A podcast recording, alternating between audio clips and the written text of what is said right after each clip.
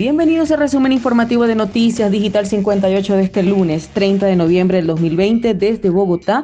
Les saluda Carolina Morales. Iniciamos. Casos activos de coronavirus en Colombia suben y otras 182 personas mueren. El total de fallecidos llegó a 36.766.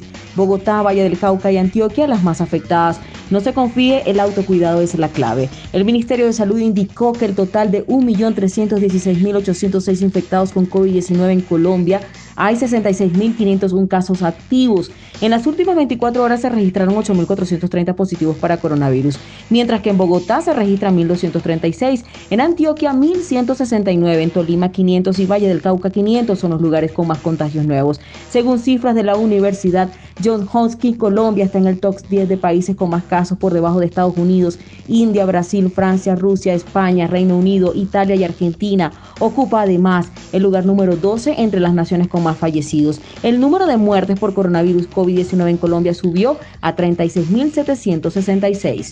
Y continuando con más información, Colombia mantendrá cerradas sus fronteras terrestres y fluviales hasta el 2021. De acuerdo con lo establecido en el decreto 1550 del 28 de noviembre del 2020, el cierre de todos los pasos terrestres y fluviales del país se prolongarán hasta el próximo 16 de enero del 2021, mientras que las fronteras marítimas serán abiertas a partir del 1 de diciembre. El director de Migración Colombia, Juan Francisco Espinosa Palacios, afirmó que esta medida busca evitar y contener la propagación del COVID-19 dentro del territorio nacional.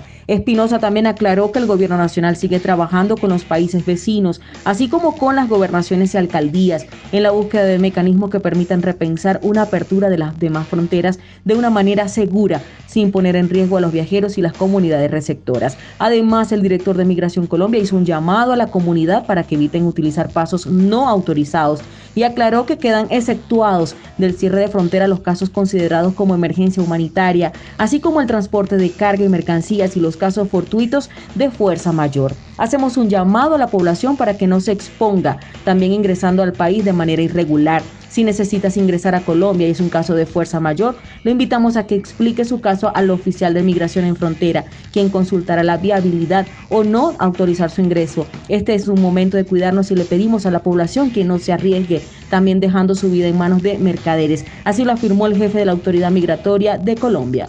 Y finalizamos con esta información. Alcaldesa anuncia ajustes ante aglomeraciones e inauguración de alumbrado navideño. Varias críticas recibieron la alcaldesa Claudia López por realizar un evento en el que cientos de personas al final incumplieron las medidas de bioseguridad. El evento realizado presencialmente provocó varias aglomeraciones. Además, se encontraron decenas de personas sin usar tapabocas e incumpliendo todas las medidas de bioseguridad.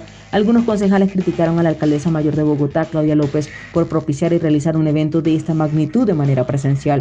Uno de estos concejales expresó que nadie entendía cómo la alcaldía no solamente permite, sino que organiza un evento multitudinario que evidentemente incumple la regla de un aforo no mayor a 50 personas.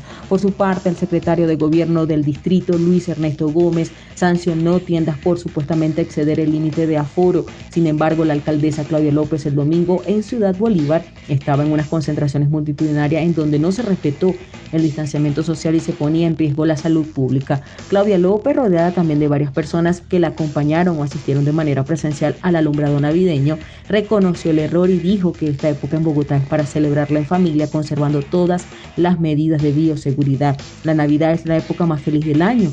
Anoche pudo más la emoción y se formó la aglomeración. Con más historias de convivencia corregiremos eso en las más de 2.000 actividades artísticas que tendremos, afirmó en su cuenta de Twitter.